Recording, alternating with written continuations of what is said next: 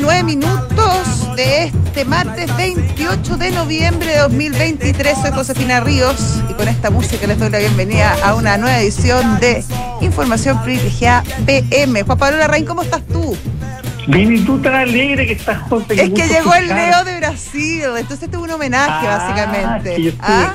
yo estuve con él en la mañana. Es que- las cosas que me contó. ¿A qué te contó? Oh, este horario ¿Se de puede contar o no? Son- estamos en horario de protección al menor, no puedo. Sí, a mí también me estuvo contando algunas cosas. Y además vi sus videos. La verdad que... Ah, eso sí que no. Viste más cosas que yo. Sí, no, es que lo. Sí, es que lo sigo. Yo, tú sabes que yo lo sigo en redes. Y tiene un. Un Instagram muy entretenido. ¿Ya? Y ahí sube sus cosas. Entonces yo lo sigo como, como fan, casi. ¿Y él tiene que aceptarte? Él tiene que aceptarme. Yo creo que me aceptó. Si igual somos amigos, te juro. No, yo digo porque, porque si el público lo quiere seguir. Puede ser público, no sé, me voy a averiguar. Para, esto es- eh, el próximo capítulo les doy más información respecto a las redes sociales de, de nuestro productor. Viaja más que Luis Alberto Gándera. Impresionante, como podría ser como una guía de viaje, un eh, Más o menos. Sí, y sí, siempre sí. viajes muy sofisticados. ¿ah? muy sofisticado, muy entretenido. Le pone, mm, le pone cabeza a los viajes. Así es. Mm, sí, sí. Bueno, ¿tú cómo estás? ¿Todo bien? Bien, pues bien. Oye, y, y el mercadito como que algo se dio vuelta ¿ah? para arriba. Sí, sí, está, Algo. está todo subiendo, salvo el Merval argentino, que bueno. Entendible, Después de entendible. tantos días subiendo. Claro. Eh, Y el dólar para abajo. el eh, dólar para abajo, el cobre para arriba.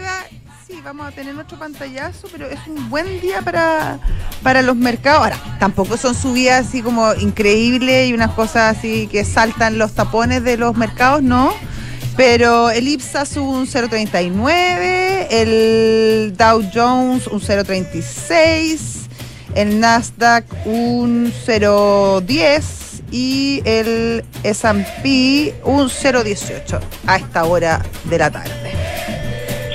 Oye, José, eh, no sé si tú querías decir algo, yo quería comentar una noticia que, que tiene que ver con el mundo aéreo y donde fíjate que eh, los chilenos están, están en las grandes ligas. Habíamos comentado algo a- hace algunas semanas por el mundo más financiero de las, eh, de las dos grandes compañías aéreas latinoamericanas, tanto la TAM como Bianca, pero ahora ya se va consolidando este, este holding, este, este grupo que se está haciendo entre la brasileña Gol y la colombiana Avianca, que es un rival bien, eh, bien eh, desafiante sí. para la TAM, efectivamente. Y que ha tenido una buena Y- performance luego de la pandemia, mejor que la TAM, de hecho. De- y, y- y que estuvieron en Chapter 11 también. Sí. Y fíjate que el presidente CEO de Avianca, que, que era el chileno Adrián Saucer, ahora se fue como CEO del grupo Abra. Y el grupo Abra, ¿qué es lo que es? Es el holding que está arriba, aguas arriba, Ya. en el que van a operar estas dos grandes compañías. No las van a fusionar. Yo creo que algo aprendieron. Qué buena tema- decisión, claro. de- del tema de LAN con, con, Con TAM, TAM. y están replicando un poco el modelo de AIG que tiene eh, IAG que tiene eh, eh, Iberia con British Airways que Claro. tienen un holding que comparten ciertas decisiones pero operan con dos marcas y esta y este Bueno, como Air France y Lufthansa también. también. Sí. y, y este grupo Abra, que va a ser comandado a partir de ahora por el chileno Adrián Hauser, el CFO, que ya lo hemos comentado hace algunas semanas atrás, también es chileno, que es Manuel Irarraza. Entonces, eh, es sorprendente cómo estos dos grupos aéreos, los chilenos la llevan, ¿ah? Qué bueno, qué bueno. Buena cosa, Ah, ¿no es cierto? buena cosa, sí, siempre y yo creo que, claro, eh, vienen con un know-how, como se le dice, importante eh, que pueden poner, claro, a- al servicio de estas empresas. Yo creo que es bien buena la decisión de, de Avianca. eh, probablemente los problemas de, de LAN comenzaron con esta fusión con TAM, que a, primera vista se veía como un super negocio y la mejor forma de aterrizar en Brasil, que es un mercado súper relevante y que sobre todo si tú te quieres eh, internacionalizar corre- eh, realmente en, en Latinoamérica es súper necesario. Ahora, eh, al parecer la información que entregaron lo- los brasileros no era tan, tan, tan precisa eh, y lo que significó una, una caída importante para, para LAN, hoy la TAM, eh, que además luego con la, con la, con la pandemia eh, fue, fue fatal, fue fatal, se acogió a Chapter 11, pero además le, le ha costado mucho justamente salir, salir de ese hoyo.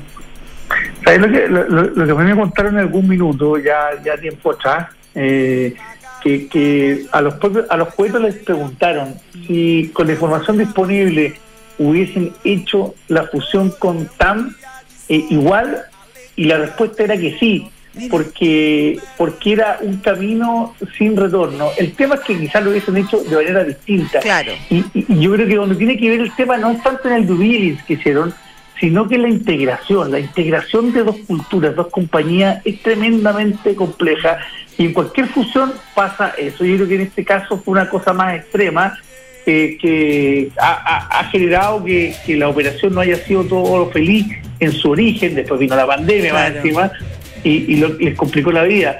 Pero yo creo que fusionar dos culturas tan distintas no es fácil. Eh, y yo creo que eso es lo que están aprendiendo y que, que han copiado efectivamente el, el modelo que te decía yo, español-inglés, que tú me agregabas con los franceses, con los, Con, con los holandeses. holandeses, con Lufthansa. Así sí. Así que nada, pues que les vaya bien a los chilenos que sigan roncando la- en las grandes líneas aéreas. Mucha suerte, sí, mucha suerte. Oye, eh, en Noticias Nacionales, después de una larga tramitación como es costumbre, no es que este año ha sido, haya sido especialmente difícil, eh, y una, se quedaron trabajando hasta tarde, hasta la madrugada, y en el Congreso eh, se aprobó, la Comisión Mixta despachó la, la ley de presupuesto 2024, y ya queda solamente el último trámite que tiene que zanjarse hoy día por ley. Eh, y que mm, básicamente es que se vote el proyecto que se ratifique en ambas cámaras. Eh, como te digo, fueron, fue bien intenso el trabajo de la, de la comisión mixta. El gobierno presentó 20 26 indicaciones eh, en relación a diferentes temas como educación, agricultura, aguas, etcétera porque se produjeron bastantes discrepancias entre la Cámara de Diputados y después en el Senado. Y, mm, y bueno, finalmente esto se, se- termina resolviendo en la, en la comisión eh, mixta. Hay que ver, o sea, estas negociaciones son más o menos cantadas, o sea, debieran aprobarse fácilmente en ambas, en ambas cámaras. Y básicamente las indicaciones, eh, una tiene que ver, por ejemplo, con el Ministerio de Obras Públicas eh, y las obras hidráulicas. eh, y también quizás uno de los temas más eh, polémicos fueron eh, el tema, las glosas de educación, donde... mm, donde hubo ciertas restricciones a la, entrega de alimentos por la JUNAEP y también a todo el desarrollo de los estos SLEP, que son estas instituciones, organizaciones que debieran empezar a preocuparse de la educación pública a nivel regional y que, bueno, han quedado bastante en entredicho luego de lo que ha pasado en, en, en- en la tercera región, en la, es, sí, en Tarapacá, eh, donde, bueno, los alumnos tuvieron, siguen muchos de Atacama. ellos sin, en Atacama, En Atacama. en Atacama, en, en Atacama, tienes razón. fuiste en un Atacama, poquito más norte de. Sí, me fui bastante más norte. Atacama, Copiapó, sí. Eh, donde, donde, claro, llevan, hay algunos que ya volvieron, pero donde estuvieron eh, como 60 días o más los alumnos sin, sin ir a clase. Pobres cabros, ¿cómo, Ah, cómo, No, yo lo encuentro cómo pagan la cuenta una generación? Imagínate los que ya los que, los que tenían que dar la PSU eh, terminan antes, empiezan a preparar el tema, pero los que están en tercero medio, en segundo medio, los que están, los que son chicos, que Primero están en el básico, que están aprendiendo a de leer. sumar, de, de aprender a leer, es espantoso. Tú sabes Espantoso. que, que, que mm, Atacama, incluso antes de esta crisis, ya tenía los peores resultados respecto a lectoescritura porque eh, ha tenido muchos paros, no, no solamente, bueno, para la pandemia que todos tuvieron, pero también acuérdate que eh, han habido alud y han habido bastantes inclemencia- inclemencias climáticas que han retrasado bastante las clases, por lo tanto, y este es un año perdido, o sea, francamente el tercer, el tercer trimestre del colegio no, no, no existió.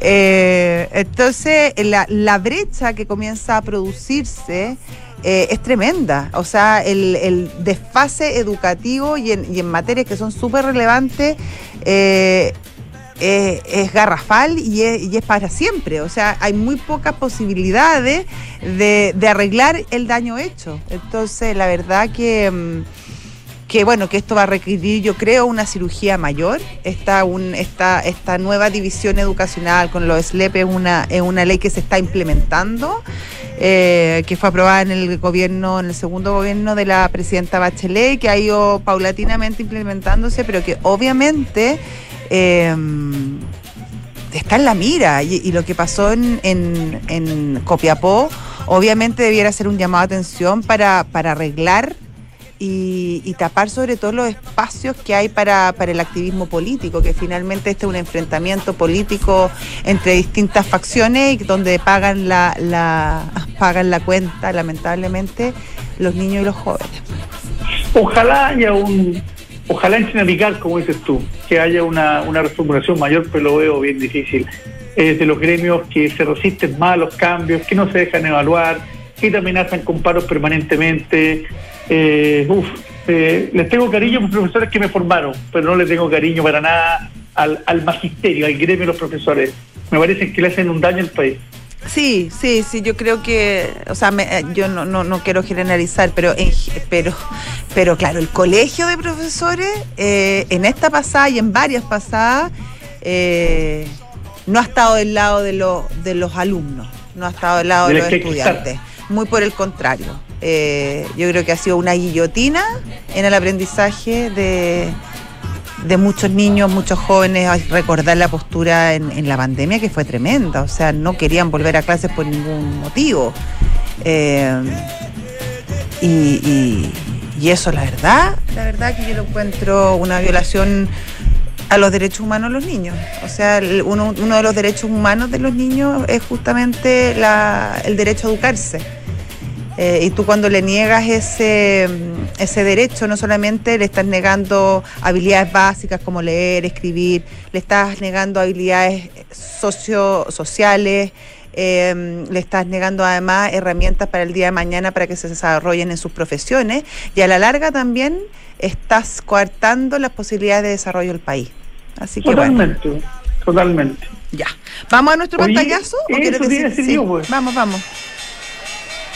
Ya está Cristóbal Martínez, estratega senior de inversión y derivados de BCI Corredores de Bolsa. ¿Cómo estás, Cristóbal? ¿Qué tal? Bueno, todo bien, todo, bien por acá, ¿cómo están ustedes? Muy bien, pues. Cuéntanos, ¿cómo está la cosa? ¿Está cambiando el mercado o no? Cambió el mercado, la verdad, ya partido, ya situado en terreno negativo, hacia cerro mixto, pero continúa mayoritariamente a la baja. Europa estaba cayendo eh, bastante fuerte, ahora está más en terreno mixto lo que sí, Estados Unidos está subiendo a esta hora del día, pero probablemente lo más importante de esta semana va a estar en el PCE, de este dato de inflación que es de referencia para la FED, para ver si realmente está desacelerándose la inflación como la FED quiere. Y teniendo un dato, digamos, más a la baja, podría dar a la FED argumentos para eh, recortar tasas más pronto que tarde. Oye, y en ese sentido, ¿cómo podría afectar en este camino eh, este dato que conocimos hoy respecto al, valor de las casas, que sigue subiendo por ya por varios meses consecutivos, em, alcanzando máximos históricos?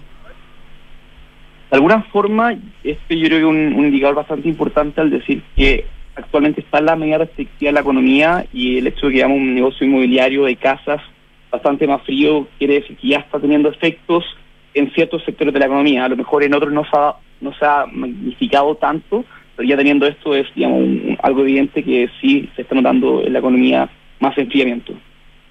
Perfecto. ¿Y ahí en Chile?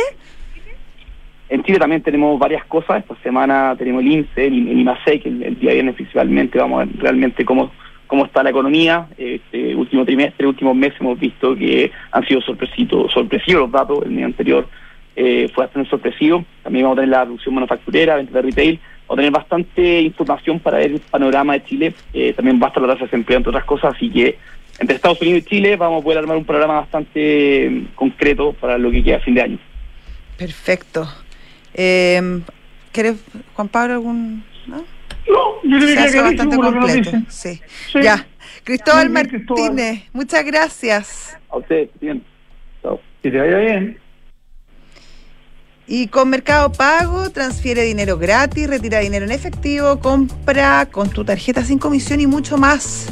Todo lo que necesitas para tus finanzas en un solo lugar. Date cuenta, de tu cuenta Mercado Pago. Hoy día estuvieron con con el señor Meyer de Mercado Libre, ¿o no? En la mañana. Sí, pues, Alan. Alan Meyer, sí. Nuestro vecino, además, que nos vino a contar no solo lo bien que lo están haciendo, sino que eh, los grandes desafíos que tienen por delante. Ya, interesante. Vamos a escucharlo, pero en la mañana no, lo logré. Pero ¿cómo? ¿No estuviste conectada? No, no, que a veces no se puede. Está muy bien. Oye, José, ¿a ti te preocupa la reforma previsional? Sí. La jornada de las 40 horas, el cambio de gratificaciones. Son puras cosas que hay que estar pendientes de ellas, sobre todo a los que gestionan compañías. Bueno, recurre a un equipo de asesoría laboral experto que lo ofrece PwC en Chile. Son, eh, son muy capos en qué? En reorganizaciones, auditorías laborales, soporte de negociaciones colectivas y más. Visita pwc.cl. Book es un software integral de gestión de personas con soluciones para simplificar todos tus procesos, desde el cálculo de remuneraciones, gestión de documentos laborales y selección, hasta la evaluación de desempeño, capacitación, beneficios y mucho más. Book crea un lugar de trabajo más feliz. ¿Qué estás buscando invertir en una propiedad a los ojos cerrados con el ¿no?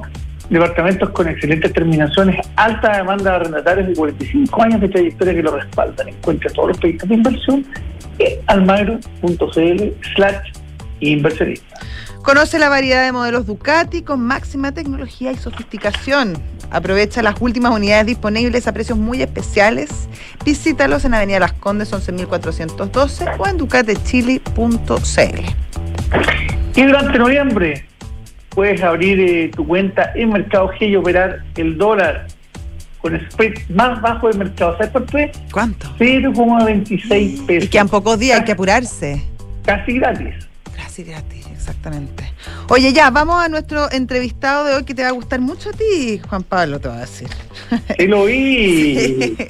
Es Jaime Retamal, gerente general del Club Deportivo Universidad Católica. Jaime, ¿cómo estás tú? Hola, Jaime. Hola, Josefina. Buenas tardes. Hola, Juan Pablo. Buenas tardes. Buenas tardes. Parta usted, pues señor director. porque esto es importante explicárselo a la gente porque no todo el mundo lo sabe. ¿ah? El, fútbol de la Católica eh, se llama Cruzados, es una sociedad que administra y todas las ramas deportivas tradicionales del club están bajo el Club Deportivo Universidad Católica y que eh, Jaime Ramírez es el gerente general. Hecha esa aclaración, eh, donde el fútbol está aparte, pero los que sentimos, los que sentimos el corazón cruzado no hacemos diferencia queremos hablar con Jaime un poquito del Ironman de Pucón que se viene ahora a principios de enero, queda, queda un poquito más de un mes, pero que es una actividad muy tradicional del Club Deportivo Universidad Católica y que, que además de ser darle mucho prestigio, deja muchos recursos en Pucón. Cuéntanos un poquito, Jaime, de qué se trata este año, este Ironman de Pucón 2024. Así es, Juan Pablo. Mira, tú lo dices muy bien, el Club Deportivo Universidad Católica es una institución de muchas décadas de existencia y intenta promover el deporte en todas sus disciplinas, una de ellas, por cierto, el fútbol, muy masivo, muy conocida, y que hoy día vive en esta especie de spin-off que es Cruzados SADP. Pero están todas las otras ramas deportivas, eh, y una de ellas, sin duda, muy importante, muy visible, es el triatlón. Nosotros como, como club, desde el año 1987, que estamos realizando una triatlón en Pucón y con la gente de Pucón. Y una cosa muy interesante es que en esa evolución también, a partir del año 2007 ya lo hacemos bajo la licencia de Ironman, que es esta licencia de experiencia deportiva de nivel global, que pone una serie de exigencias y también eh, plantea eh, ciertos requerimientos deportivos también y cómo es la experiencia deportiva de quienes participan de ella. Y estamos muy contentos de poder seguir trabajando con Ironman también durante el año 2024. Pero como bien dices tú, una de las particularidades que tiene nuestra carrera en, en, en Pucón es que es un trabajo que se hace en conjunto con la comunidad, las autoridades locales, alcalde, consejo municipal, por cierto, también el mundo comercial, el mundo turístico, entienden que esta es una oportunidad, más que para solo visibilizar Pucón, es para poder apreciar el valor turístico, el valor eh, de, paisaje, pero también el valor para experimentar el deporte en esa, en esa ciudad. Nosotros para este año 2024 contamos una vez más con el apoyo decidido del municipio y de la Corporación de Turismo de Pucón, porque todos entendemos que eh, además de que llegan muchos deportistas llegan sus familias y estamos promoviendo este deporte tan completo como el triatlón, también allegamos recursos importantes a la economía de, de Pucón. Fíjate que en esa línea podemos decir que eh, utilizamos una cierta metodología para poder identificar eh, el tipo de servicios y productos que consumen los, visitantes, ya sea como, como individuo, como familia, desde una perspectiva turística y también de la estadía durante el tiempo que dura la carrera y la amplificamos por la cantidad de deportistas y eso nos permite decir que durante estos días de la carrera, estamos hablando 4, 5 y 7 de enero, el 4 es el día en que invitamos a los niños a vivir un, desafío, le llamamos el Kid Challenge, el día 5 una actividad promocional para que personas se encanten con el tema del triatlón. Y ya el día 7 de enero, que es domingo 7 de enero, se realiza la carrera Ironman con esta distancia de 70.3 millas, pero todo ese periodo permite que Pucón, como ciudad, su economía, su gente, su actividad productiva, su actividad turística pueda recibir ingresos que están en el orden de los 8 millones de dólares en esa en esa semana. Y es una cosa que nos pone muy contentos. Claro. Oye, Jaime, el, el triatlón eh, se ha puesto bastante de moda. Eh, yo creo que a lo largo de los años, desde que ustedes empezaron hasta hoy, ha ido creciendo eh,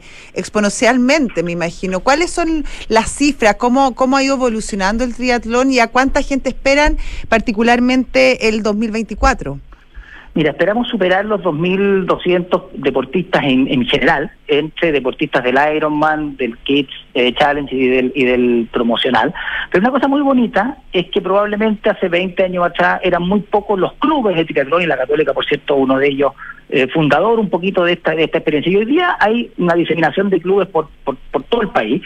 Para este encuentro, por ejemplo, tuvimos la oportunidad hace un par de semanas atrás de reunirnos presencialmente y por videoconferencia con clubes que tienen presencia en Santiago y también en la zona de la Araucanía, particularmente en Pucón, y pudimos juntar una masa crítica importante directivo de estos clubes de triatlón y poder apreciar cómo esta disciplina no solamente aprendió desde el punto de vista de ejercitar el deporte, sino que una cosa que, que es re interesante y probablemente ustedes lo saben, ya sea porque lo practican directamente o porque tienen conocido, de alguna forma define una especie de estilo de vida. La gente que hace triatlón tiene un estilo de, relacionarse con el deporte, de relacionarse con las personas y, y, de relacionarse con el medio ambiente. Y además tiene una cosa, dado que eh, son distancias acotadas para cada disciplina del triatlón, que, que acompaña hasta, hasta eh, varios años, digamos, no tiene un límite mm, de edad, o sea, ningún deporte lo tiene, pero, pero de alguna manera el triatlón tiene ese incentivo de que, que, que no, uno no hay... contra uno mismo. Claro, exactamente.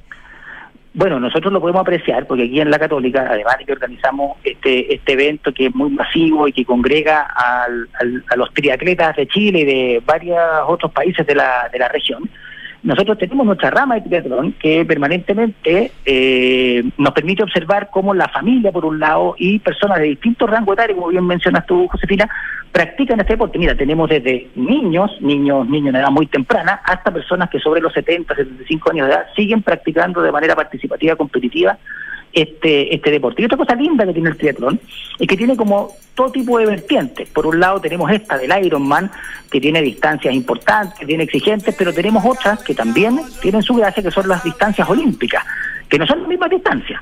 Las distancias olímpicas, por ejemplo, lo que pudimos apreciar para los Juegos eh, Panamericanos, son dimensiones menores, las carreras son más cortas, pero también puedes ver a todos los atletas y los deportistas eh, practicando estas tres disciplinas de, de manera muy, muy exigente todas ellas. Nosotros como club tuvimos la, la alegría de poder producir el triatlón panamericano en Viña del Mar, tanto damas, varones como postas mixtas. Eh, y por lo tanto nos alegra mucho que el triatlón esté tan instalado y para nosotros nos enorgullece ser parte de la historia, eh, eh, parte protagónica de la historia del desarrollo del triatlón en Chile. Y desde esa perspectiva, Jaime, te quería llevar a un tema más, más general a raíz de lo que pasó con los panamericanos, con los parapanamericanos, eh, como que uno, y, con la infraestructura desarrollada, con el ambiente que se generó, ¿tú piensas que puede haber alguna, no sé si explosión de, de, ganas por hacer deporte a un nivel incluso eh, competitivo, de alto, de alto nivel? ¿Crees que va a haber un, cambio, un antes y un después eh, tras los panamericanos? Yo creo que sí. Eh, pero va a depender como de que se mueve en el mundo de la finanza o el mundo de la, de la economía, va a depender tanto de la oferta como de la demanda. Probablemente la experiencia que vivimos, ya sea como espectadores, en un estadio, en la calle, o viéndolo por televisión, escuchándolo en la radio, de muchas personas va a implicar un deseo eh, o un impulso por practicar más deporte.